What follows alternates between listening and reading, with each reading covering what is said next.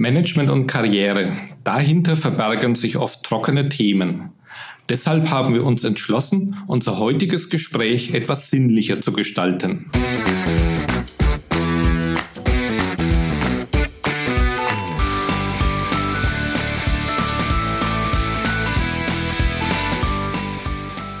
Unser Gast ist Orhan Tanjil, Diplom-Wirtschaftsingenieur und gelernter Mediengestalter. Was er nicht gelernt hat, ist Koch. Trotzdem ist er mit einem Kochstudio als Kochbuchautor und einem Online-Shop für türkische Delikatessen erfolgreich. Herzlich willkommen, Orhan. Dankeschön. Mein Name ist Peter Steinmüller. Ich bin Ressortleiter Karriere der VDI Nachrichten. Ja, und mein Name ist Peter Sieben. Ich bin Redakteur bei Ingenieur.de und äh, wir begrüßen Sie, liebe Zuhörerinnen und Zuhörer, heute zu einer neuen Folge von Prototyp, dem Karriere-Podcast von Ingenieur.de und den VDE-Nachrichten. Ja, und bei manchen Leuten wirkt es vielleicht äh, wie, eine, wie eine Floskel, wenn man sagt, äh, die haben ja Hobby zum Beruf gemacht. Bei äh, Orhan Tanschil ist es aber genau so, man kann es fast nicht anders sagen und er hat sogar noch einen draufgesetzt und sein Hobby erfolgreich in ein vielfältiges äh, Geschäftsmodell verwandelt. Und äh, wie sowas geht, wie er das gemacht hat, äh, darüber sprechen wir heute mit ihm. Und noch ein kleiner Hinweis für, für Sie, die Sie uns zuhören. Wenn Ihnen diese Folge gefällt, und davon gehen wir mal ganz unbescheiden aus, und äh, Sie vielleicht Anregungen haben, dann bewerten Sie unseren Podcast sehr gerne und schalten Sie vor allen Dingen wieder ein. Und ja, vielleicht stoßen wir erstmal einfach an.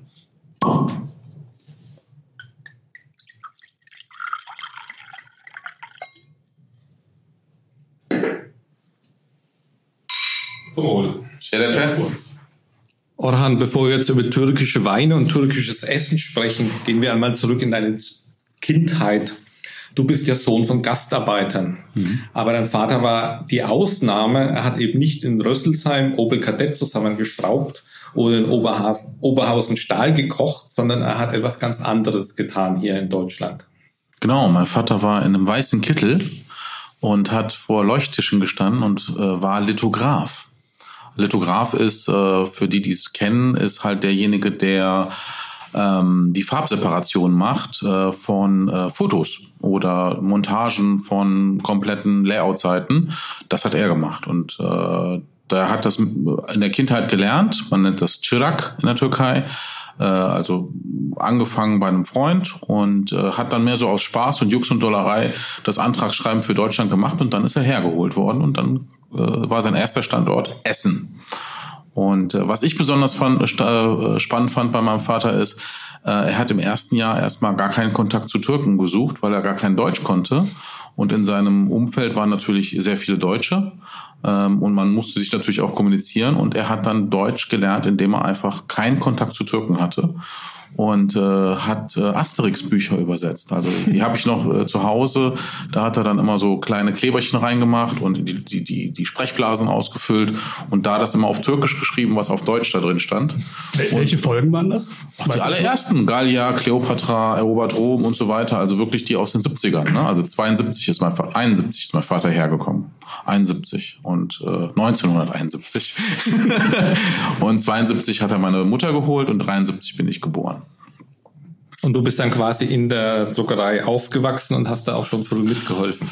Die Druckerei ist erst später entstanden. Die ist 79, 80 entstanden und äh, mehr auch aus dem aus der Not heraus, weil meine Mutter hat ähm, als Sekretärin gearbeitet bei äh, UFO, ähm, einer Flugorganisation für Charterreisen. Ist auch ganz schön, dass wir jetzt am Flughafen sind, weil ähm, aus Essen heraus sind wir nach, zum Flughafen gefahren, haben immer Tickets abgeholt oder hergebracht und äh, mein Vater und die hatten das Problem, dass sie keine Tickets hatten auf, auf Deutsch und auf Türkisch, beziehungsweise haben die in der Türkei gedruckt, die sind dann falsch gedruckt worden. Und dann hat der Chef von dem Unternehmen, ähm, der diese Charterflüge organisiert hat, meinem Vater 50.000 Mark in die Hand gedrückt und hat gesagt, gründe eine GmbH, äh, mach eine Druckerei und druck uns die Tickets. Und dann ähm, wurde in Düsseldorf die Druckerei gegründet und wir sind auch nach Düsseldorf gezogen. Und darum bin ich auch eher so ein Düsseldorfer Jung als ein Ruhrgebietler. und ähm, ja, und dann ab sechs Jahren war ich eigentlich immer in der Druckerei und bin mit, äh, äh, mit Druckertinte, also wirklich Druckerschwärze, äh, groß geworden. Man sagt ja auch, wir haben schwarzes Blut und das war auch so. Ist auch immer noch so. Hast aber keinen Schweizer Degen, um einen anderen Fachbegriff einzubringen. Nee, mein Gouchfest fehlt auch noch. Ich muss eigentlich noch mal gegoucht werden, das werde ich noch nachholen. Gegoucht, das äh, muss man für mich einmal erklären. Ah, okay. Ähm, das Gouchfest äh, kommt äh, ursprünglich von den Buchdruckern und überhaupt von den Druckvorlagenherstellern. Ähm, die haben immer am Ende der Ausbildung wurde ein großes Fass mit Wasser gefüllt und dann wurde man da einmal eingetränkt. Hm. Und die Albrecht-Dürer-Schule in Düsseldorf äh, macht das auch jedes Jahr noch. Und als ich damals das machen sollte, sollte, wollte, war ich krank und konnte nicht hin. Und ich werde es jetzt aber nachholen, wenn ich meine Azubis fertig habe. Jetzt habe ich meinen dritten, vierten Azubi. Ich werde das jetzt demnächst irgendwann mal nachholen. Also das kann man machen, wann man will. Sein Leben lang gilt äh, die, die Gouch, ähm, darf man gegoucht werden, so. Es geht darum, die Sünden der Lehrzeit abzuwaschen zum Ende. Oh ja, gut, das ist natürlich. dann ist es ja sogar ganz praktisch, wenn man es später macht, dann kann man vorher noch mehr Sünden begehen. Stimmt eigentlich, ja. Das viele Kinder grenzen sich ja von Eltern ab, indem sie was komplett anders machen. Aber dir hat es ja so gut gefallen, dass du dann auch Mediendesigner äh, gelernt hast und später in Stuttgart Media Publishing studiert hast. Das hat jetzt aber so mit Drucktechnik äh, weniger zu tun, also jetzt äh, Achterturm oder. Jein, also ähm, am Anfang äh, wollte ich den Job von meinen Eltern vielleicht gar nicht machen, habe da mal auch mal andere Sachen gemacht. Äh, habe beim Bütchen gearbeitet oder habe auch mal Nachhilfe gegeben und alles Mögliche. Aber irgendwann hat es mich dann doch hingezogen. Mit 14, 15 habe ich bei meinem Vater immer äh, Nachmittagsjobs gemacht oder am Wochenende Kalender zusammengetragen. Also so wie beim Bauern die Kartoffelernte ist, war, wenn das Saisongeschäft war, war ich bei meinem Vater und habe ihm geholfen. Also das, das und hab, er hat mich auch bezahlt dafür. Also mhm. war jetzt nicht so, dass ich umsonst gearbeitet habe und ähm, war einmal Familienbetrieb. Mhm. Ähm, und das nach Stuttgart gehen kam eigentlich erst später. Ich habe den zweiten Bildungsweg gemacht. Das heißt, ich habe äh, Gymnasium nicht geschafft. Und dann habe ich äh, Druckvorlagenhersteller gelernt und dann habe ich zwei Jahre bei meinem Vater die Abteilung geleitet und dann habe ich gemerkt, das ist mir zu wenig und bin dann nach Stuttgart und habe Druckereiwirtschaft studiert erstmal. Also das ist auch ein Ingenieursstudiengang äh, zwischen Wirtschaft und äh, Drucktechnik. Habe aber mit der Zeit gemerkt, dass mir das zu wenig ist. Also nicht so, es war doch sehr fokussiert auf Druckerei. Und ähm, dann habe ich ins, in die Verlagswirtschaft, Verlagsherstellung gewechselt. Das hieß damals noch so, Verlagsherstellung. Heute heißt das Media Publishing. Aber da hast du, du nicht nur die betriebswirtschaftliche Seite kennengelernt, sondern auch die kreative. Die kreative. Standst da vor der Kamera und hast es sogar bis zum Chefredakteur gebracht. Äh, Im Studium. Im Studium äh, habe ich mich ausgetobt. Also in allen Medien äh, habe ich mich ausgetobt, weil äh, wenn man in der Druckerei arbeitet, ist, ist man ja Dienstleister. Das heißt, man bekommt das Layout vorgegeben und äh, muss dann halt loslegen. Ähm, ich durfte kreativ sein, weil ich die ganzen Kalender-Grafiken ähm, machen durfte. Kennt ihr vielleicht kennt auch Kreativkollektion, solche Sammelwerke und äh, Schriftarten und also das war eigentlich so der klassische Akzidenzdruck. Und ich wollte aber mehr gestalten und äh, bevor ich jetzt aber in die weite Welt gehe, dachte ich mir, im Studium kannst du dich mal ausprobieren und habe da die Hochschulzeitung auch gemacht. Die hieß Zustände, also von Uster. Die Uster hat das gemacht, ne? unabhängiger Studierenausstoß, die Zustände.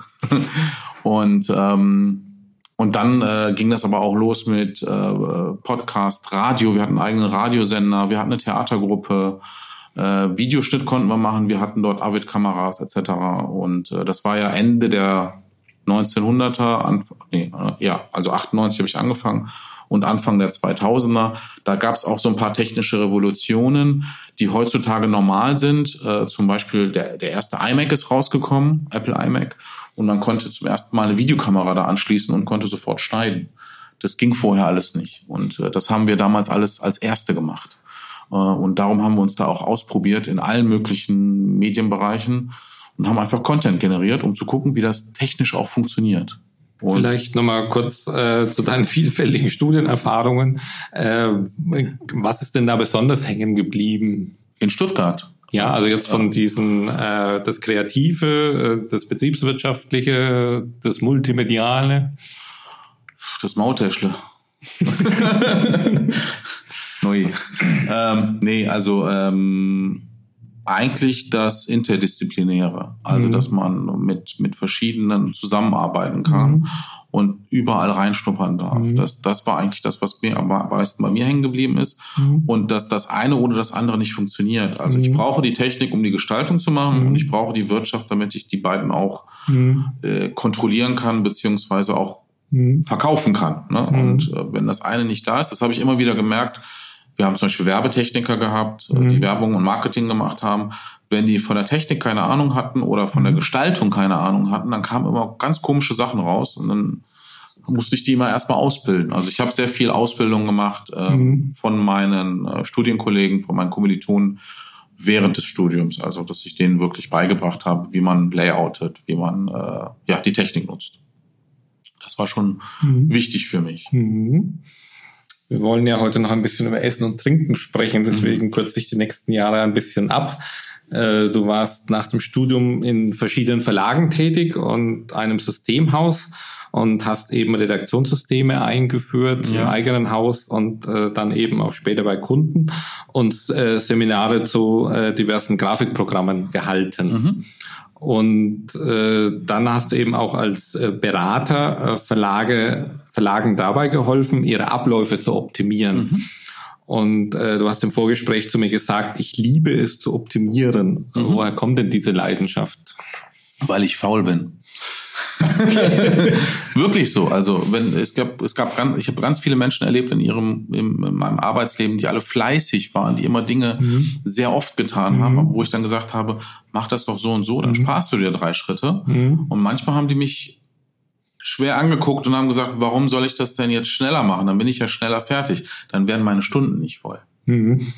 Und das war für mich so ein, das ist eigentlich so eine Sache mit dem Wirt, mit der Wirtschaft. Ne? Man möchte mhm. optimieren, damit man äh, nicht um einzusparen, mhm. um, sage ich mal, ein, schneller ans Ziel zu kommen, mhm. um neue Dinge zu machen, um mhm. andere Dinge zu machen, um mhm.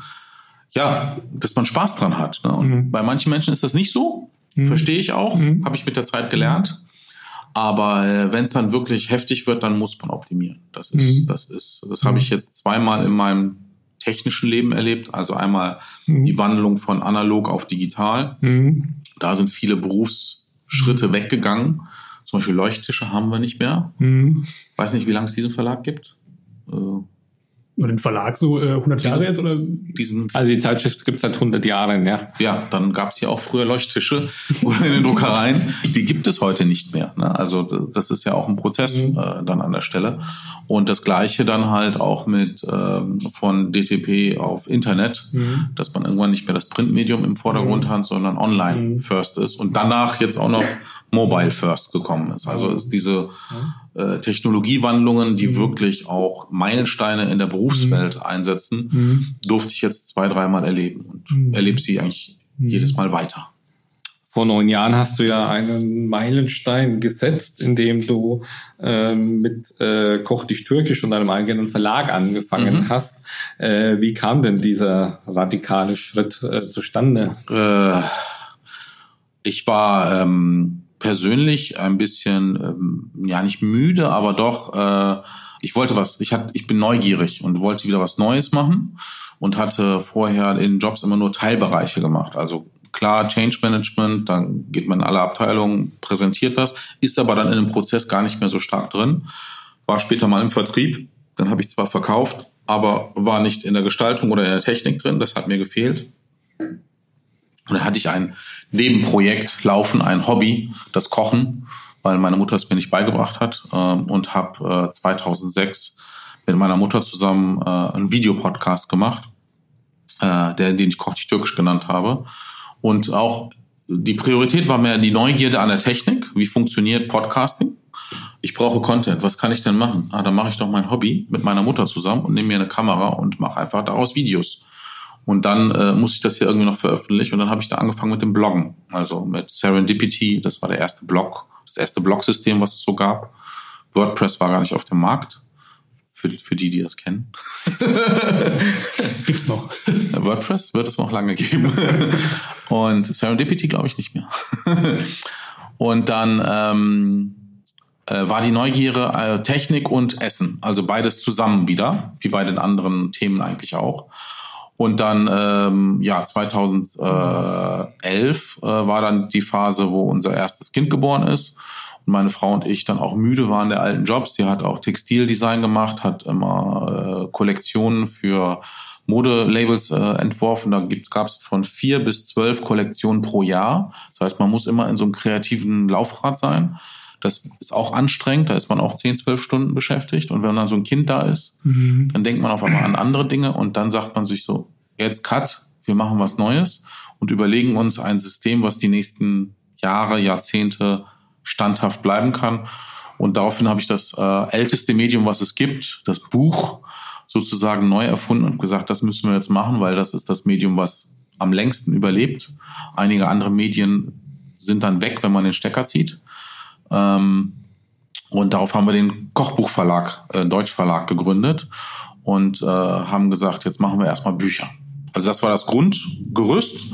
Alles andere drumherum hat sich, hat sich nicht laut Businessplan entwickelt, sondern mehr so die, durch Anforderungen. Zum Beispiel, wie Herr Steinmüller bei mir reinkommt in, in den Laden und sagt, ich habe das Buch, jetzt will ich auch einen schönen Wein haben. Wo gibt's denn diesen schönen Wein? Und dann fängt der Orhan an, die zu besorgen und jetzt haben wir den größten Online- Shop für türkischen Wein in Deutschland. Mhm. Ja, du hast äh, so ein bisschen Erfahrung mit Crowdfunding auch äh, ja. gesammelt in dem Bereich bei der Unternehmensgründung. Ähm, jetzt ist es gerade jetzt in Corona-Zeiten. Das ist, glaube ich, für viele Leute, die jetzt gerade vielleicht auch überlegen, sich selbstständig zu machen, ja. Unternehmen zu gründen, nochmal ein ganz eigenes Thema, weil weil man so vielleicht auch nochmal gut an, an Kapital kommt und seine Idee vorstellen kann. Andererseits sinkt vielleicht gerade so ein bisschen die Spendenbereitschaft bei den Menschen. Wie würdest du das einschätzen und hast du vielleicht einen Tipp für Leute, wie die, ihre Idee gut verkaufen können und Der Tipp ist Menschen überzeugen können? Ja, auf jeden Fall. Also bei uns, ich habe das, wir hatten uns immer überlegt, so Social Media und all diese Crowdfunding-Geschichten laufen von selbst. Äh, man sieht das von draußen, sieht das so aus es ist es aber nicht. Es ist einfach harte, hartes Marketing, hartes PR. Man muss die ganze Zeit äh, ein halbes Jahr, Jahr wirklich echt PR machen. Man muss sich auch die Zeit nehmen, wenn man ähm, den Schritt machen möchte über Crowdfunding oder Investment äh, etc. Dann funktioniert das. Und wenn man ein gutes Gerüst hat, eine gute Idee hat, dann funktioniert das. Aber wenn man anfängt und sagt, das läuft von selbst, gar nicht anfangen. Also heutzutage sowieso nicht, weil heutzutage. Macht jeder dann auch, ne? Instagram und, und, und solche Geschichten hat ja jeder irgendwie Profil und. Genau, äh, genau. Also wir, man muss richtig äh, Werbung machen, man muss äh, pfiffig sein, vielleicht auch mal einen langen Atem haben. Das ist auch wichtig. Es gibt da auch so im Internet generell gibt es ein paar Hypes, die dann da sind und dann irgendwann wieder weg sind. Und das gibt es auch bei Menschen, die sind dann auch irgendwann müde. Die gerade die Instagrammer, die Influencer selbst, die merken auch, dass denen die Power ausgeht. Also die machen das zwei Jahre, drei Jahre, da sind sie auch voll Power mhm. und sieben Tage die Woche und 24 Stunden. Aber die merken irgendwann, da ist ein Burnout, ne? Weil die äh, die ganze Zeit, die stehen auf und gucken, was ist los. Habe ich Nachrichten gekriegt? Habe ich Likes gekriegt? Das ist ja schon fast eine Sucht. Wenn ich keinen Like kriege, dann gibt's mich nicht mehr. Ja es gibt einen doch. man ist Mensch und man ist aus Fleisch und es funktioniert alles weiter. Aber die Erfahrung haben wir immer wieder gemacht, besonders gerade bei Technologiewechseln. Also äh, ich habe heute Morgen noch mit meiner äh, Auszubildung gesprochen, habe auch gesagt, ähm, als StudiVZ damals gegründet worden ist, habe ich das Studium beendet. Also ich habe das gar nicht mitgekriegt und es gibt es heute nicht mehr und das ist 22 Jahre her. Also das ist schon, äh, als 22 Jahre her habe ich das Studium begonnen, 2004 habe ich aufgehört und StudiVZ gibt es, glaube ich, seit 2008 nicht mehr oder seit 2010, keine Ahnung. Als ich angefangen habe, so um 2004 oder so, bin ich, bin ich dann nämlich Mitglied geworden, da ging, war das gerade sehr, sehr neu. Ja. Genau, und jetzt aber die Daten sind jetzt alle weg. Ja. Und das muss man sich halt immer vor Augen führen, dass so Plattformen kommen und gehen, Technologien kommen und gehen und man muss immer so gucken, was mache ich gerade in der Medienlandschaft ähm, oder in der Technologie, was mache ich, damit ich die nächsten, einfach mein Leben lang damit leben kann. Mhm. Hast du denn hier den Eindruck gehabt, dass du in so eine Mühle gerätst, wenn wir jetzt gerade über Social Media geredet, haben, dass du irgendwie nur noch den Likes hinterhergelaufen bist mhm. oder, oder nicht mehr gewusst hast, wo steige ich denn hier wieder aus?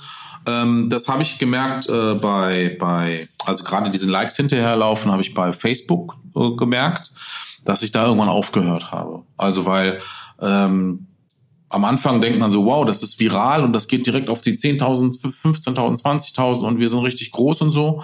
Und dann merkt man, da kommt einer von links und überholt einen mit 50.000 und denkt so, wie soll ich den noch einholen? dann steckt man ein bisschen Geld in die Werbung rein. Das war vor fünf, sechs Jahren. Und dann merkt man, nee, da musst du so viel Geld investieren, äh, bis du das schaffst, das ist alles Quatsch. Und dann ist auch noch ähm, wirklich diese Zahl ist Trugschluss, muss ich sagen. Also die ist zwar da und man hat zwar eine bestimmte Reichweite, aber es das heißt noch lange nicht, dass wirklich daraus die Wertigkeit generiert wird. Die Wertigkeit äh, ist meiner Ansicht nach der lange Atem, dass man einfach immer wieder da ist. Dass man wirklich auch Wertigkeit hat. Ja. damit fängt es ja an vielleicht. Ja, ja, grundsätzlich von sich aus, klar. Wenn ich jetzt irgendwie ein komisches Produkt habe, äh, wo ich einfach nur auf die Zahlen gucke, ähm, das geht ganz schnell. Also da kann man sich ein paar Likes kaufen hier und da. Und das äh, geht ja immer noch. Und dann ist man auf einmal da und äh, ist ganz groß. Und dann muss man gucken, was passiert die nächsten zwei, drei Jahre. Und da geht's meist relativ schnell runter. Also für einen schnellen Pfennig kann man das machen, aber wenn man 10, 20, 30 Jahre was machen möchte, dann äh, langer Atem und über verschiedene Plattformen und immer wieder alles füttern. Also das ist äh, anstrengend. Es macht auch Spaß. das ist wieder Technologieneugierde daran. Ähm, aber ähm, wie soll ich sagen, ich bin da so total hin und her gerissen. Das, für mich ist immer noch das beste Medium das Papier, weil äh, das kommt nicht weg. Das ist immer noch irgendwo, liegt es oder ist in der Deutschen Nationalbibliothek. Das ist eine schöne Sache. Äh, hat es mit der die Wahl der Auswahl der äh, Social Media Plattformen auch was natürlich mit der Segmentierung der Kunden zu tun? Ja, also Menschen in meinem gehobenen Alter, die sind ja eher auf Facebook zu finden und äh, ich weiß nicht, ob die typischen Kunden deiner Kochkurse zum Beispiel ausgerechnet auf Instagram dann zu finden Naja, also da musst du ein bisschen aufpassen. Also die, die aktuellste Plattform ist ja TikTok. Mhm. ne, schon mal geguckt? Das ist doch nochmal ein ganz eigenes Thema, ja. wo man dann jetzt auf einmal. Bleibt man drauf hängen. Also wenn man anfängt, dann ist man so eine Stunde beschäftigt erstmal damit. ähm, ganz eigenes kreative äh, Szene. Ähm, aber nochmal wegen der Segmentierung. Also ähm, die, die sind so, wie die Zeit ist. Also bei Facebook ist das Durchschnittsalter 39. Das ist perfekt für uns, weil das sind Leute, die im Leben stehen, die eine Familie gegründet haben, die kochen und ähm, die zu Hause sind und auch was Gutes für sich tun wollen. Die nächstjüngere ist dann Instagram, da ist aber auch, glaube ich, der Altersdurchschnitt jetzt bei 25 auf 28, irgendwie sowas. Das heißt, die sind auch schon relativ alt. ähm, aber die sind für uns die neue Gruppe, die kommt, die nachzügelt, die sich jetzt anfängt zu interessieren für Kochen. Das war ja bei mir auch so. Ich habe auch erst mit Mitte 20, Ende 20 angefangen zu kochen. Und danach die Generation ist TikTok. Ähm, aber wir konzentrieren uns auf beide. Manche sagen, mach doch gar kein Facebook mehr. Nee, ist Quatsch. Für Termine, für Ankündigungen, für Öffentlichkeitsarbeit ist Facebook Pflicht und Instagram ist die Kür vom, vom Bild her und vom Video her und TikTok ist das kreative äh, Chaos. Schöne Chaos.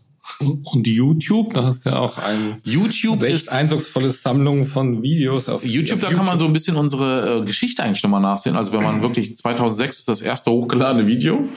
Das muss man erstmal hinkriegen. Jetzt sind wir 2020 und da sind wirklich diese ganz alten Videos, diese ganz schlecht belichteten und mit schlechtem Ton und so. Das funktioniert alles heute, ist das ein bisschen professioneller. Aber YouTube ähm, ist heutzutage wie äh, Fernsehen geworden. Das heißt, es ist für alle Zielgruppen da, es ist querbeet. Ähm, man kann es auch so pushen, indem man ganz viel Content da reinmacht. Aber das ist auch was Langatmiges. Also da muss man einfach dabei sein. Unser, unser Videocontent bleibt da drin. Aber diese ganzen anderen Community-Content, mhm. also ich kommuniziere über Chats, mhm Mhm. Oder ich mache Beratung etc. Das machen wir nur mit Facebook und Instagram. Mhm. Bei YouTube machen das die Leute nicht. Mhm. Also bei YouTube ist mehr so äh, Shitstorm angesagt. Also nicht bei uns. Bei uns ist nur so ein Prozent Shitstorm. Ähm, aus verschiedensten Lagern, sage ich mal. Äh, aber wenn es darum geht, zum Beispiel gestern habe ich einen Kochkurs gebucht bekommen über Instagram. Vorgestern haben wir eine Beratung gemacht über ein Rezept. Nee, noch lieber die Pfanne oder die Pfanne. Ähm, das ist ganz schön. Also das, das, aber das muss man segmentieren. Das würde bei TikTok zum Beispiel nicht funktionieren. Auf YouTube findet man ja auch ähm, Auftritte äh, von euch in einem ganz konventionellen Medium, nämlich im Nachmittagsprogramm des WDR. Ja. Äh, da habt ihr äh, ja auch quasi in der als Fernsehköche äh, gewirkt. Da durften durfte ich äh, vier Jahre, fünf Jahre äh, nachmittags bei daheim unterwegs hieß das früher, jetzt heißt das hier und heute, äh, durfte ich so einmal im Monat kochen. Ne? Manchmal war es dann auch dreimal im Monat oder alle, alle zwei Monate. Ähm, war natürlich immer türkische Küche. Äh, mit der Zeit wollten sie immer mehr deutsch-türkische Küche, also eine Mischung aus beiden.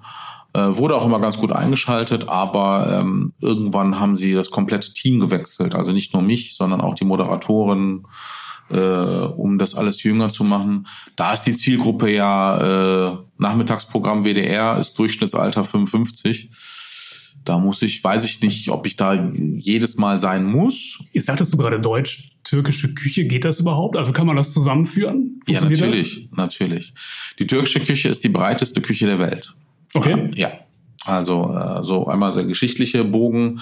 Ähm, der Herr Steinmüller kennt das. wir kommen, wir sind eigentlich ein Turkvolk ja, und Turkvölker gibt es ja verschiedenste und wir kommen ursprünglich aus der Mongolei. Das heißt, wir sind mit der Völkerwanderung runter bis nach Anatolien und haben uns mit verschiedenen Völkern auch vermischt, mit dem Osmanischen Reich. Und das geht hoch bis zum Balkan. So. Ähm, das heißt, unsere Küchenkultur ist grundsätzlich eine gemischte Kultur. Mhm. Äh, also sind 30, 40, 50 verschiedene Völker drin enthalten. Und man kann immer so ein bisschen nachvollziehen, von wo das auch immer alles herkommt. Das ist so unser Job, den, den wir sehr gerne machen, dieses Recherchieren. Jeden Tag äh, lernen wir auch was Neues. Ähm, und da ist dann Deutsch, Türkisch natürlich auch, funktioniert natürlich auch. Bestes Beispiel ist der deutsche Döner. Okay. Ja, der Döner, so wie er in Deutschland gegessen wird, wird nur so in Deutschland so gegessen. Ist der überhaupt noch türkisch? Also es gibt ja, ja, der ist noch türkisch. Also Döner kommt, der Begriff Döner bedeutet drehen, mhm. genauso wie Gyros ne, beim äh, Griechen. Griechischen. Und äh, eigentlich heißt es Döner Kebab. Und Kebab ist das gebratene Fleisch, also drehendes Fleisch, drehendes Bratfleisch heißt es direkt übersetzt.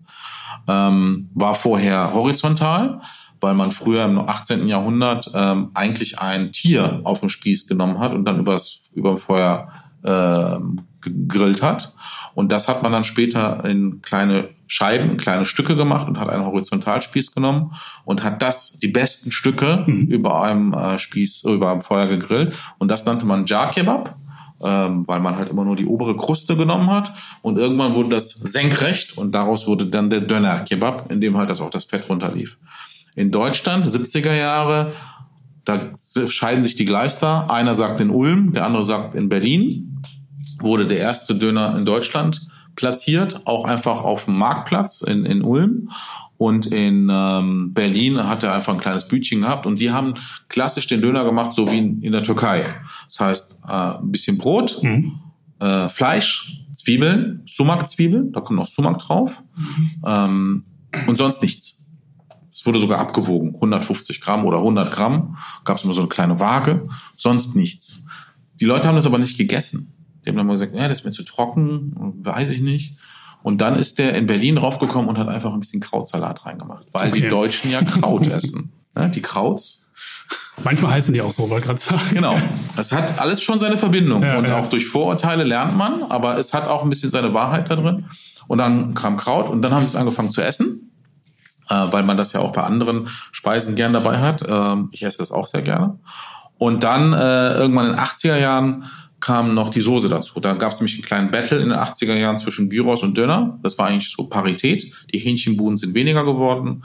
Äh, Döner und Gyros ist ein bisschen nach oben gekommen. Und die äh, Griechen haben immer Tzatziki drauf gemacht. Und Tzatziki kommt vom türkischen Cacık. Und, und dann ähm, haben die Türken auch angefangen, den Cacık drauf zu tun. Und irgendwann ist einer jemand darauf gekommen und hat dann Mayonnaise und Ketchup gemischt und noch ein bisschen Chili reingemacht und hat das als Soße drauf gemacht und dann sind alle durchgedreht. Das heißt, man kann fast die ganze. Weil Soße ist in Deutschland ganz wichtig. Soße ohne Soße geht gar nicht. Ja. Also die ganze Menschheitsgeschichte steckt letztlich in so einem äh, Döner. Auf jeden Fall. So. ja, jetzt sind wir schon sehr beim, beim Thema Kochen schon, schon angelangt. Ähm, wie ist das für, für, dich? Also was bedeutet für, für dich Kochen? Du hast eben vom, von dieser Lust zu optimieren gesprochen. Mhm. Ist das auch eine Sache, die beim Kochen für dich mit reinschwingt? oh du, ja. Du, also du willst Rezepte besser machen, kann man sagen. Ja, ja, Orkide, also meine Frau und ich, wir wollen die Rezepte immer besser machen. Wir haben auch den Untertitel bei Koch dich türkisch, da steht ja türkisch kochen auf Deutsch. Und das heißt nicht nur türkisch kochen auf Deutsch in der Hinsicht, dass es auf deutsche Sprache ist, sondern auch auf deutsche Art. Mhm. Also das deutsche Blut in mir ist dann schon die Genauigkeit, Hundertprozentigkeit, genau beschreiben. Da kommt der Ingenieur schon durch. ähm, weil wenn ich mir dann so ein Chefkochrezept anschaue oder ein paar andere Rezepte im Internet, dann, dann graust es mir. Also dann haben wir heute, äh, wir haben so ein Google Rich Snippet uns angeschaut. Da ging es um Salsa, das ist Paprikamark. Und Google hat das als ganz wichtig bewertet. Der Inhalt ist aber falsch. Und jetzt haben wir überlegt, wie kriegen wir das da weg? Also, mhm. weil Wikipedia ist ja so, sozusagen mhm. immer das, das Wichtigste. Und äh, da sind wir jetzt zum Beispiel dran, dass wir das technisch hinbekommen, dass die richtige Information an der richtigen Stelle ist. Und beim Kochen ist es natürlich auch so, dass wir das, was unsere Eltern uns beigebracht haben, und unsere Eltern sind immer alle, da gehören Mama, Tanten, Onkel, Freunde dazu, unsere größere Generation uns das beibringt und die bringen das mit Händen und Füßen bei. Ne? Prise davon, Hand davon, das macht ja jede Generation so. Und wir übersetzen es in die Anfängersprache, also Kochanfänger, dass jeder Kochanfänger loslegen kann und äh, loskochen. Ich hatte das ähm, erste Mal äh, diese Erfahrung bei einer der ersten Rezepte, die wir online gestellt haben, und zwar Ichli-Köfte. Das sind gefü gefüllte Bulgurklöße. Das ist ein Königsrezept. Also, also Königsrezept ist einer der schwierigsten Rezepte aus dem Südosten der Türkei. Man nimmt halt Bulgusch, macht da Paprikamark und Wasser und macht daraus einen Teig. Und dann füllt man das mit Hackfleisch und Walnüssen und, und, und ähm, Petersilie, Gewürzen und dann verschließt man das und dann wird das nochmal gekocht und dann nochmal angebraten. Und das darf nicht zerfallen. Und das ist sehr kompliziert. Und das haben wir als Video gemacht. Und zwei Monate später hat uns ein Ingo geschrieben und hat gesagt, ich habe das jetzt gemacht für meine Freundin und mich. Ich wollte nur nochmal zurückgeben, es war sehr lecker. Es hat aber sehr lange gedauert. Auch die Zeit, die wir angegeben haben, das waren so drei Stunden. Das hat auch, es war sehr viel, meinte er äh, ich weiß nicht mehr, was ich damit machen soll. Und dann haben wir uns zurückgefragt, warum hast du denn so viel gemacht? Ja, ich habe das erste Mal gekocht in meinem Leben und dann wollte ich dieses Rezept unbedingt machen. Und dann ist uns aufgefallen, wow, wir haben es hingekriegt, dass wir einem Kochanfänger das so beibringen können und den Mut bekommen, zu sagen, das funktioniert, dass wir Leuten mit Videos und Text äh, den Mut geben, dass sie sich in die Küche stellen und loslegen. Das war, das war schön für uns. Schönes Gefühl. Okay. Das haben wir heute noch.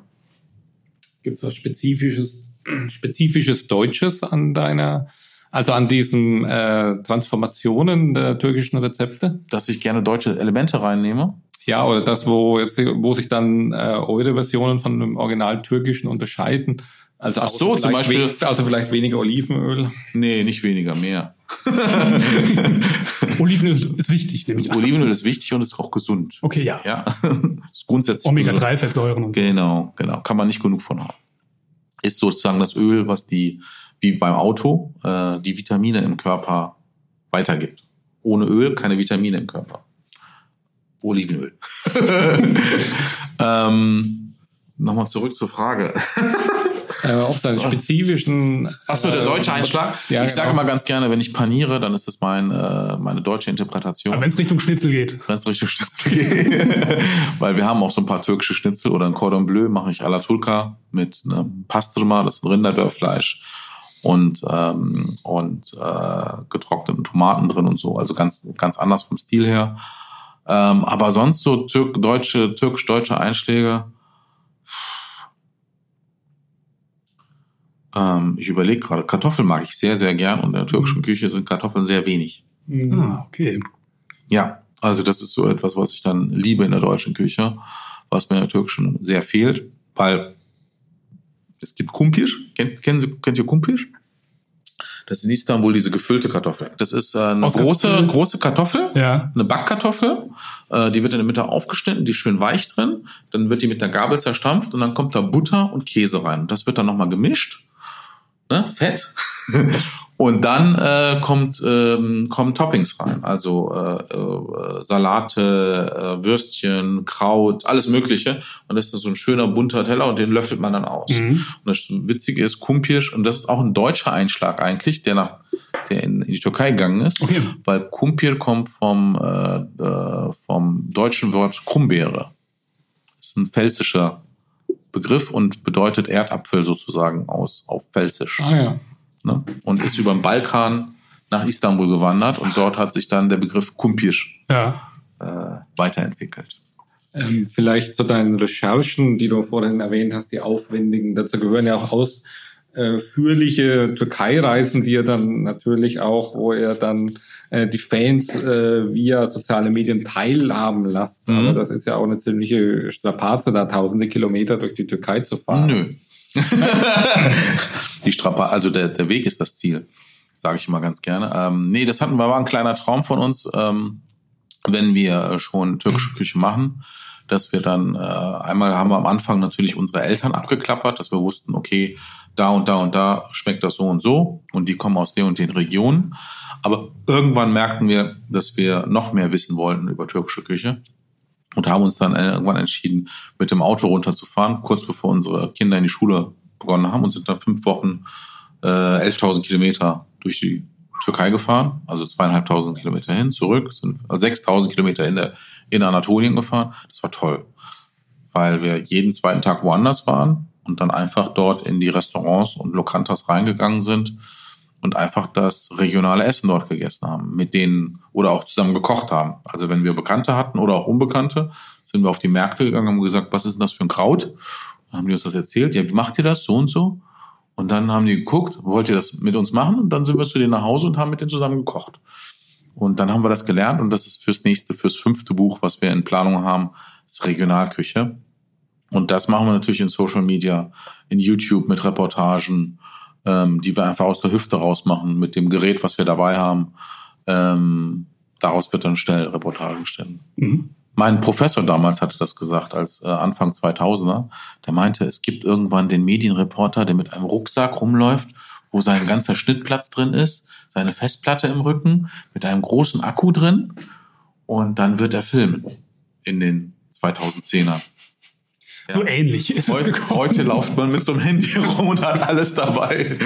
Ja, ja also wenn man es natürlich ein bisschen besser machen möchte, hat man noch ein bisschen Zusatzgerät wie Mikrofone und ähm, Entwackler und so weiter. Aber im Großen und Ganzen geht das heutzutage, dass man schnell Bericht erstatten kann und ähm, man kann aus den entlegensten Ecken ähm, Informationen rausholen, die vielleicht kein anderer hat. Also äh, guck, hab, hast du ein paar angeschaut, ein paar Reportagen? Ja. Also es sind sehr spannende Sachen dabei, die ich auch immer gerne wieder anschaue, wo ich dann sage so, boah, das war toll. Also zum Beispiel gab es einen in äh, Denizli, ähm, und zwar der Denizli Kebab, wo ein, ein Lamm äh, lange im Ofen, im Holzofen gegart wird. Das sind immer so kleine Stücke, die die nehmen und dann geht man da ins Restaurant und äh, da sind wir mit meinen Kindern dahin und dann sind wir an den Tisch, dann kam ein junger Bursche, 14 oder so, war halt der Lehrling, gesagt, was hättet ihr gern? Und wir so, was gibt's denn hier? Und der so, es gibt hier nur Fleisch. Und ich, so, und ich so, okay, und was muss ich jetzt noch bestellen? Der so, eine Portion oder zwei Portionen? Ich so, okay, zwei Portionen in die Mitte, bitte. Und dann kam ein großer Teller, wo nur ein paar Brote drauf waren und Fleisch und sonst nichts. Und ich so, wo ist Besteck? Der so, kein Besteck, einfach mit den Fingern. Haben wir das mit den Fingern gegessen. Und dann ähm, sind wir später runter und haben gefragt, wie die das machen. Und da steht jemand morgens um sechs auf und macht dann diese Stückchen in den Ofen und das wird ganz langsam gegart und hat einen ganz eigenen Charakter.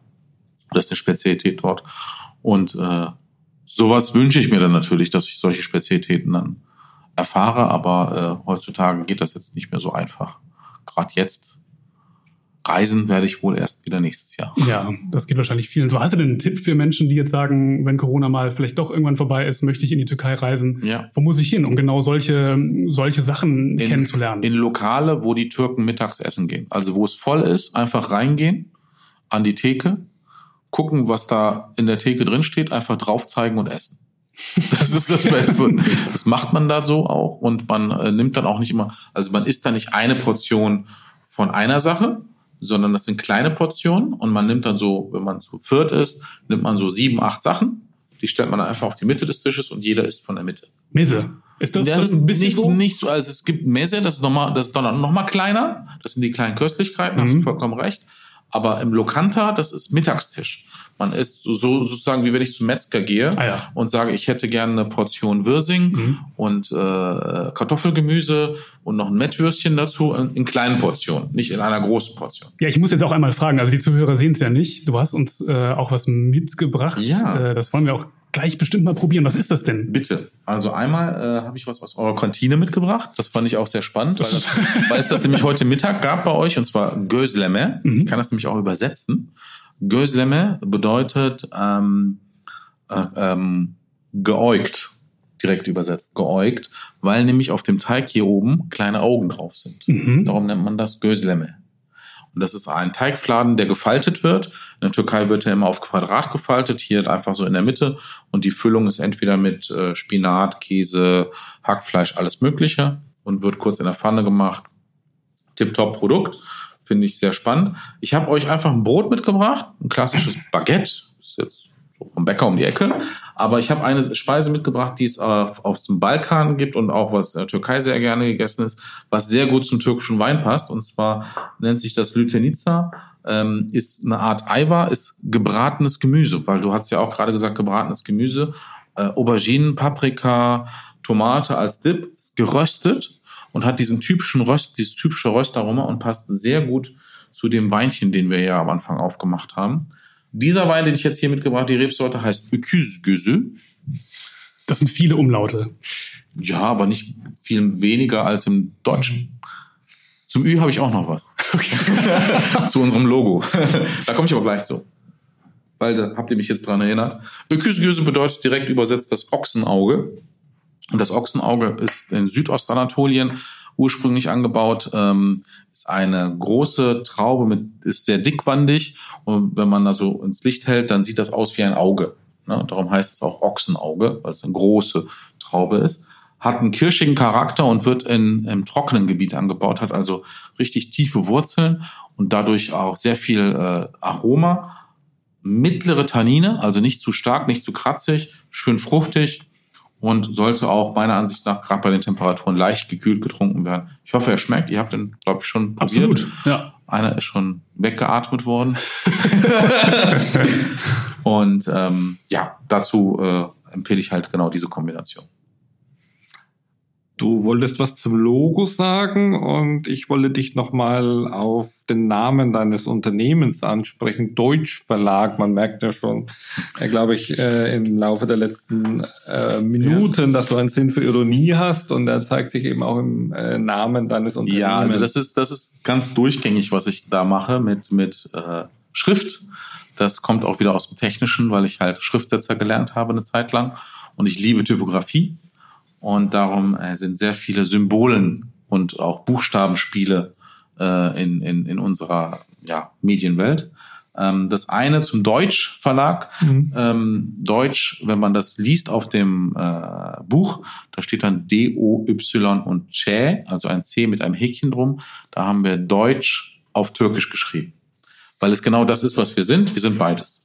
Ne? Also wir sind hier aufgewachsen, geboren und aufgewachsen, haben die deutsche Kulturmentalität in uns, aber auch das Türkische. Und darum haben wir gesagt, machen wir daraus Deutschverlag, weil wir alles auf Deutsch schreiben. Und ähm, das äh, zu dem äh, Ü, wir haben ein kleines Ü mit einem Häkchen äh, in unserem Logo drin. Ähm, das ist entstanden einmal durch das Ü, weil es als Vorurteil äh, für das Türkische gilt. es gibt ja das türkische Glücksrad. Weiß nicht, ob ihr das kennt, den Witz. Nee. Ich habe, äh, ich spiele türkisches Glücksrad. Ich wähle ein Ü, dann macht es Ding, Ding, Ding, Ding, Ding, Ding. ähm, darauf basierend, also um das Klischee ein bisschen, eigentlich war auch so der Weg, Klischees, äh, türkische Klischees in Deutschland äh, ja umzukehren oder einfach zu erklären, um es einfach auch ein bisschen positiver zu machen. Ähm, das zweite ist, äh, es ist ein Jezwe in diesem Symbol drin. Ein Jezwe ist bei uns äh, äh, die Kaffeekanne, womit wir türkischen Mokka auf, mhm. dem, äh, auf dem Herd machen. Und wir sind ja die Ersten, die Kaffee gekocht haben. Also die Jemeniten und die Osmanen haben es dann verbreitet. Aber das ist eine Kaffeekultur ist bei uns ganz tief verankert, ist auch in der Sprache drin. Und das dritte ist wirklich der Buchstabe Ü, der nämlich aus dem deutschen Alphabet kommt. Die äh, Türken haben früher Keilschrift geschrieben, dann haben sie Farsi geschrieben, also von rechts nach links arabische Schrift. Und als Atatürk das Alphabet eingeführt hat, er konnte Deutsch, Französisch, Englisch und er hat halt einen deutschen Offizier als Lehrmeister gehabt, hat viel deutsche Texte gelesen und dann hat, haben sie den Ü-Laut gesucht Und den gibt's halt in keiner anderen Sprache, außer im Finnischen, glaube ich, noch. Oder irgendwo skandinavisch. Und dann hat er gesagt, hier im deutschen Alphabet ist ein Ü drin. Und daraufhin ist das unsere deutsch-türkische Verknüpfung. Okay. Mhm. Das ist schon wichtig. Das ist ja. schon eine kulturelle Verknüpfung, ähm, dass das Ü ist die deutsche Kulturschuld. Dass es bei uns gelandet ist. Oder der Buchstabe Ü, sag ich mal so. Der, der Ü-Laut war schon da. Genau. Deine Kochbücher, äh, die vier, äh, sind inzwischen in der zweiten Auflage. Also äh, Entschuldigung, zwei der vier Kochbücher sind inzwischen in der zweiten Auflage. Ja. Wie hoch ist denn die Gesamtauflage? Darf ich das verraten? Warum nicht? Wir sind doch unter uns. ähm, die erste Auflage waren immer fünf und die zweite Auflage immer 10.000. Also das waren. Ja, und bei der, bei Mese sind wir jetzt bei der Hälfte angekommen, also haben wir 10.000 verkauft. Bei Kebab sind wir auch bei, kurz vorm Ende, da sind wir in der ersten Auflage und beim Sofscha haben wir auch über 10.000 verkauft. Wir sind jetzt keine Buchhelden, ne? also nicht so, dass wir jetzt irgendwie mhm. wie ein Fernsehstar 50.000, 100.000 Bücher verkaufen, mhm. aber wir sind einfach da und ähm, die, die es wertschätzen, die kommen dann immer wieder auf uns zurück und sagen, endlich haben wir ein Buch gefunden, was echte Mama-Küche macht. Mhm. Also so, wie es schmecken soll. Mhm. Und es funktioniert auch. Und wenn ich sehe, dass das in den Küchen mhm. steht, das Buch, und total mhm. voll mit Fettflecken ist, dann habe ich gewonnen. Das dann ist es nämlich in, in Arbeit und ist nicht ein, ja, wie soll ich sagen, da gibt es ja so manche Köche mhm. äh, in Deutschland, wo man dann ein Buch kauft, nur damit es mhm. im Regal steht, dass ich ein Buch davon habe. Also müssen auch ein paar Olivenölflecken müssen da rein. Auf jeden Fall. Fettflecken, Abdrücke, Daumenabdrücke, alles Mögliche. Also das, das ist schon. Darum haben wir die zum Beispiel auch sehr äh, flexibel gemacht, Flexcover, äh, dass man auch damit arbeitet und nicht so ein Hardcover-Kunstbuch. Nicht, nicht diesen Charakter, das wollen wir schon anders haben. Ich habe ja auch einmal anekdotisch mitbekommen, äh, dass auch trotz deiner Optimierung manchmal nicht alles klappt, äh, wie ihr das, die Food-Fotografie gemacht habt. Und äh, dann, ich glaube, die Agentur war es, dann äh, Probleme gesehen, äh, dann doch noch gemerkt hat, äh, dass das Foto Schwächen hat und dann sollte das Foto nochmal gemacht werden. Wo war das denn nochmal? Dann musste, dann habt ihr gesagt, wir haben leider schon alles aufgegessen. Ach so, ja. das war beim äh, Vegetarischbuch, genau. Beim Vegetarischbuch haben wir das gehabt. Da haben wir, während wir fotografiert haben, äh, die, der Verlag ist halt in Österreich, der Brandstätter Verlag. Und wir haben über, über WhatsApp haben wir dann immer die Fotos geschickt äh, wie wir es gemacht haben. Und dann war es wirklich so, dass wir vormittags das, äh, wir mussten halt einen bestimmte äh, Winkel haben, bestimmte Ausschnitt haben, damit das in deren Reihe passt. Das mhm. die vegetarische Reihe, die haben jetzt schon sechs Bücher davon und die sollten natürlich immer alle gleich rausschauen. Also wir können auch uns als Dienstleister professionell umstellen, dass es dann auch so ist, wie der Kunde möchte. Und ähm, da war das dann wirklich so, dass wir vormittags fotografiert haben, haben die Fotos rübergeschickt und am Nachmittag kam dann das Feedback, bitte das gern nochmal aus einem anderen Winkel. Und das mussten wir dann eine Woche später nochmal kochen. Unsere Nachbarn haben sich sehr gefreut immer zu diesen äh, Kochsessions, weil wir immer das Essen, was wir dann fotografiert haben, auch immer verteilt haben, weil das konnten wir ja gar nicht alles essen. Also das heißt, für, für manche Zwecke sind eure Rezepte zu gut, kann man sagen. Die sind immer gut. ähm, nee, also die, die Nachbarn freuen sich natürlich immer sehr, sehr gerne und äh, kochen das dann auch zum Teil nach. Da sind wir auch ganz stolz drauf.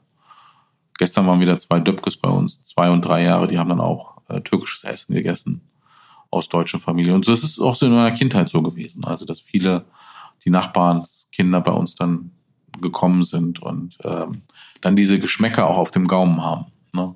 Meine Tochter geht immer zum Japaner, die ist dann, kommt dann zurück und möchte dann Kirikake oder was weiß ich. da sage ich so, was ist das? Das kenne ich nicht. Hat also. sich was verändert bei den äh, Teilnehmern von den Kochkursen? So, die macht ihr jetzt schon die Teilnehmer der Koch, also die Kochkurse machen wir erst seit fünf Jahren. Mhm. Also davor war das ja alles Buch. Und äh, ich hatte am Anfang ja immer gedacht, ähm, das interessiert keinen mit den Kochkursen. Äh, Pustekuchen, es sind immer mehr geworden. Ähm, die meisten, die sich interessieren, sind so zwischen 40 und 60. Mhm äh, Familien, sehr viele deutsche Haushalte, 80, 90 Prozent deutsche mhm. Haushalte. Was ich gerade merke, es wird jünger. Also äh, wir hatten jetzt am Wochenende einen Kochkurs, da hatten wir zwei, zwei Pärchen, die jeweils noch keine, 20, noch keine 30 waren und eins, was Mitte 30 war. Also da äh, ich, merke ich schon, dass die jünger werden. und vielleicht auch der Drang jetzt da ist, ich gehe nicht überall essen und koche lieber zu Hause und nur Abendbrot ist irgendwann auch langweilig und dann äh, das ist, was ich im Deutschen auch sehr gerne mag, Abendbrot. Das gibt es im Türkischen nicht. Was isst man abends in der, in der Türkei? Warm. Immer warm. Ja. Mittags warm, abends warm. Morgens wird auch Suppe getrunken bei uns. Achso, aber dann, dann kalt oder Nein, auch? warm. Ah, okay. Für mich jetzt gewöhnungsbedürftig klingt's. Nee, Nicht ganz, wenn du bei 10 Grad in Bursa hängst und es regnet und äh, die ganze Nacht durchgefroren hast. Dann freut man sich über so auf eine eine schöne Suppe morgens. ne? Tässchensuppe. Ja, Gut. also Suppe ist schon was sehr Nahrhaftes und äh, wird auch manchmal morgens einfach. Kommt auch aus dem Asiatischen. Also Mhm. wenn man, Ah ja, ich war in China mal zehn Tage und da ist morgens das Frühstück eine Nudelsuppe. Also Stimmt, ja, in Vietnam ist es, ist es auch so, genau. Die frühstücken herzhaft, ne? Und dann auch mit, mit genau. Fleisch gerne. und Und, das so. ist so auch der Einfluss, der dann aus dem Asiatischen bei uns sehr Ah ja, stark mhm. drin ist. Okay. Jetzt hatten wir schon etliche deiner vielfältigen äh, Aktivitäten besprochen. Kommen wir doch mal äh, zum Online-Shop. Da kann man ja dann Mm. auch die Sachen äh, dann äh, bestellen, äh, die, also nicht nur den Wein, sondern eben auch etliche von den äh, Bestandteilen äh, Mhm. der türkischen Küche. Was sind denn da so die Renner, die am meisten gehen? Oh, bei uns der Online-Shop, der äh, natürlich die Bücher. die Bücher sind natürlich bei uns direkt bestellbar, aber drumherum haben sich die Zutaten, die wir anbieten, wir wollten uns ein bisschen ähm, differenzieren zum, zum Supermarkt, weil wir wollten gar keine Konkurrenz sein zum türkischen Supermarkt. Es gibt ja über 6.000, 7.000 türkische Supermärkte in Deutschland, die alles Einzelkämpfer sind, keine, ähm, keine Kette wie, wie die anderen fünf großen. Das sind ja nur noch fünf äh, oder sechs. Ähm, und wir haben gesagt, wir nehmen immer nur Produkte wie Delikatessen oder Sachen, die es halt in den türkischen Supermärkten nicht gibt. Eins haben wir ja schon getrunken, türkischer Wein, türkischer Racke, also der Anis-Schnaps, Traubenbrand. Ähm, aber was wir gemerkt haben, was äh, wirklich äh, sehr differenziert bei uns äh, sehr stark geht, ist Granatapfelsirup, was auch vom deutschen Publikum sehr gerne äh, genommen wird. Granatapfelsirup ist äh, das typisch türkisch-arabischste, die typisch türkisch-arabischste Zutat, die es gibt. Die gibt es in keiner anderen Küche, also weder in der französischen noch in der asiatischen Küche. Was mache ich damit? Ist das zum Färben eher oder ist das ja, nee, ich frage. Ich ja. stelle es mir erstmal rot vor. Es ist sehr ein schönes Rot, also, also ähnlich wie die, dieser Wein hier. Äh, Granatapfelsirup ist auch etwas, ähm, was wirtschaftlich ist, weil man reduziert Tra äh, Granatapfelsaft. Also ganz Anatolien bis runter zum Libanon, hoch in den Balkan rein. Es gibt überall Granatäpfel. Die brauchen ja diese Hitze und, Mhm. die, und den Boden, weil es bis September reift. Und dann hat man so viel Granatäpfel, man weiß gar nicht, was man damit machen soll. Also presst man den Saft, entweder trinkt man ihn, äh, der ist sehr ähm, nahrhaft, sind An- Antioxidantien drin, also ähnlich wie Olivenöl. Mhm. Ähm, und ist auch so ein natürliches Red Bull. Also nicht morgens ein Red Bull trinken, sondern ein Glas äh, Granatapfelsaft. Und äh, dann hat man für den ganzen Tag Energie, also so ein kleiner Pusher. Dann, aber wenn zu viel da ist, muss man das halt dann irgendwie ähm, aufbewahren und dann reduziert man das. Dann macht man einen Dicksaft daraus. Das macht man aus auch anderen Säften auch. Also äh, ob das jetzt Apfelsaft ist oder Traubensaft, das ist dann zum Beispiel Pekmez bei uns. Ähm, dadurch, dass es aber eine Säure noch enthält, der Granatapfel, ähm, ist das einfach reduziert und kann super auf Salate verwendet werden, hat dann so eine süße Säure äh, oder auf deftige Sachen. Also wenn ich einen Pilau habe oder mal ein gebratenes Stück Fleisch, ein Steak oder sowas, dann passt das sehr, sehr gut dazu. Ähm, Im Gegensatz zu einem Balsamico. Also Balsamico ist halt auch Traubensaft reduziert, aber da kommt nochmal Essig hinzu. Und das ist beim äh, Narek beim Granatapfelsirup nicht der Fall. Und wir sind die einzigen in Deutschland, die den 100% anbieten, in sechs verschiedenen Sorten. Äh, wenn man in den türkischen Supermarkt geht, kriegt man immer nur ein Granatapfel, eine Granatapfelsoße. Und das ist dann äh, Glucose mit Ascorbinsäure, äh, Dickmachern und äh, 5% Granatapfel drin. Und ein bisschen Aroma noch. Und das wird- schmeckt man aber auch. das ist, kriegt man, das ist das, was man im typischen Imbiss bekommt. Also Mhm. wenn man zum Imbiss geht und dann äh, sagt, ich möchte noch ein bisschen Soße, dann machen die die- das aus so einer Plastiktube. Und äh, aber das Original haben wir und da haben sich sehr viele drauf ähm, konzentriert. Auch unser guter Freund Otto Lengi, äh, levantische Küche hat das auch in seinen Kochbüchern drin und dann kommen natürlich die Leute auch bei uns vorbei und kaufen das dann. Und wir haben sehr gute Qualitäten. Hätte ich jetzt mal mitbringen können, ne? Ja, jetzt, äh, jetzt hätte man es vorführen können. Aber das ist so einer der Top-Produkte. Äh, Granatapfelsirup, Mhm. äh, türkische Weine, türkische Lacke und die Bücher, das sind die Top. Und das wird flankiert von allen anderen Sachen wie Gewürze, ähm, Dips.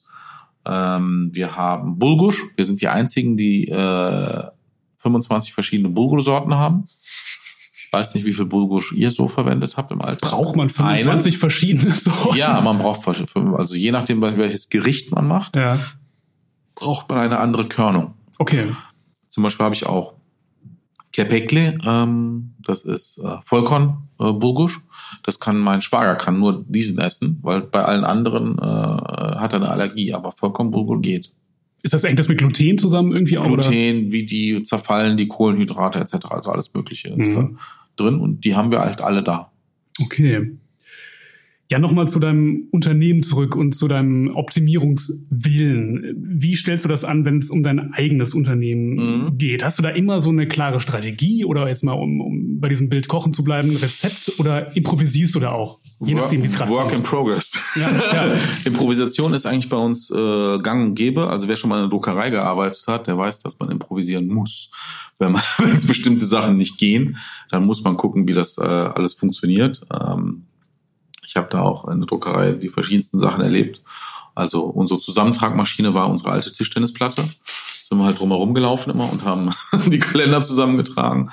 Und das Gleiche habe ich bis heute äh, eigentlich auch. Also zum Beispiel ähm, hatten wir es jetzt in dem Online-Shop so eine Zeit lang. Äh, ich war, mein Vater war krank, der ist jetzt verstorben. Und dann äh, war ich eine Zeit lang nicht im Laden. Und dann hatten wir Fehler im Online-Shop. Das heißt, äh, im Versand sind Produkte haben gefehlt oder falsch verpackt und dann sind die kaputt gegangen und so weiter. Und das ist natürlich nicht so schön, wenn du dann äh, Informationen vom Kunden bekommst, ja, da fehlt was, bitte nachschicken und dies und das. Kriegt man schlechte Bewertungen. Dann muss man natürlich optimieren. Und dann ist die Qualitätssicherung gefragt. Und wie machen wir das? Wir sind eigentlich nur drei Leute. Ähm, und wenn ich einen Lieferschein habe, dann muss das ja eigentlich funktionieren. Äh, ist aber nicht immer so. Mhm. Und äh, seitdem machen wir das so, dass immer eine Person, also eine Person packt und die andere Person kontrolliert. Und erst dann wird zugeklebt. Also, dass wir einfach so einen Prozess haben, einfach mit ein paar Personen, damit wir es so weit wie möglich optimieren.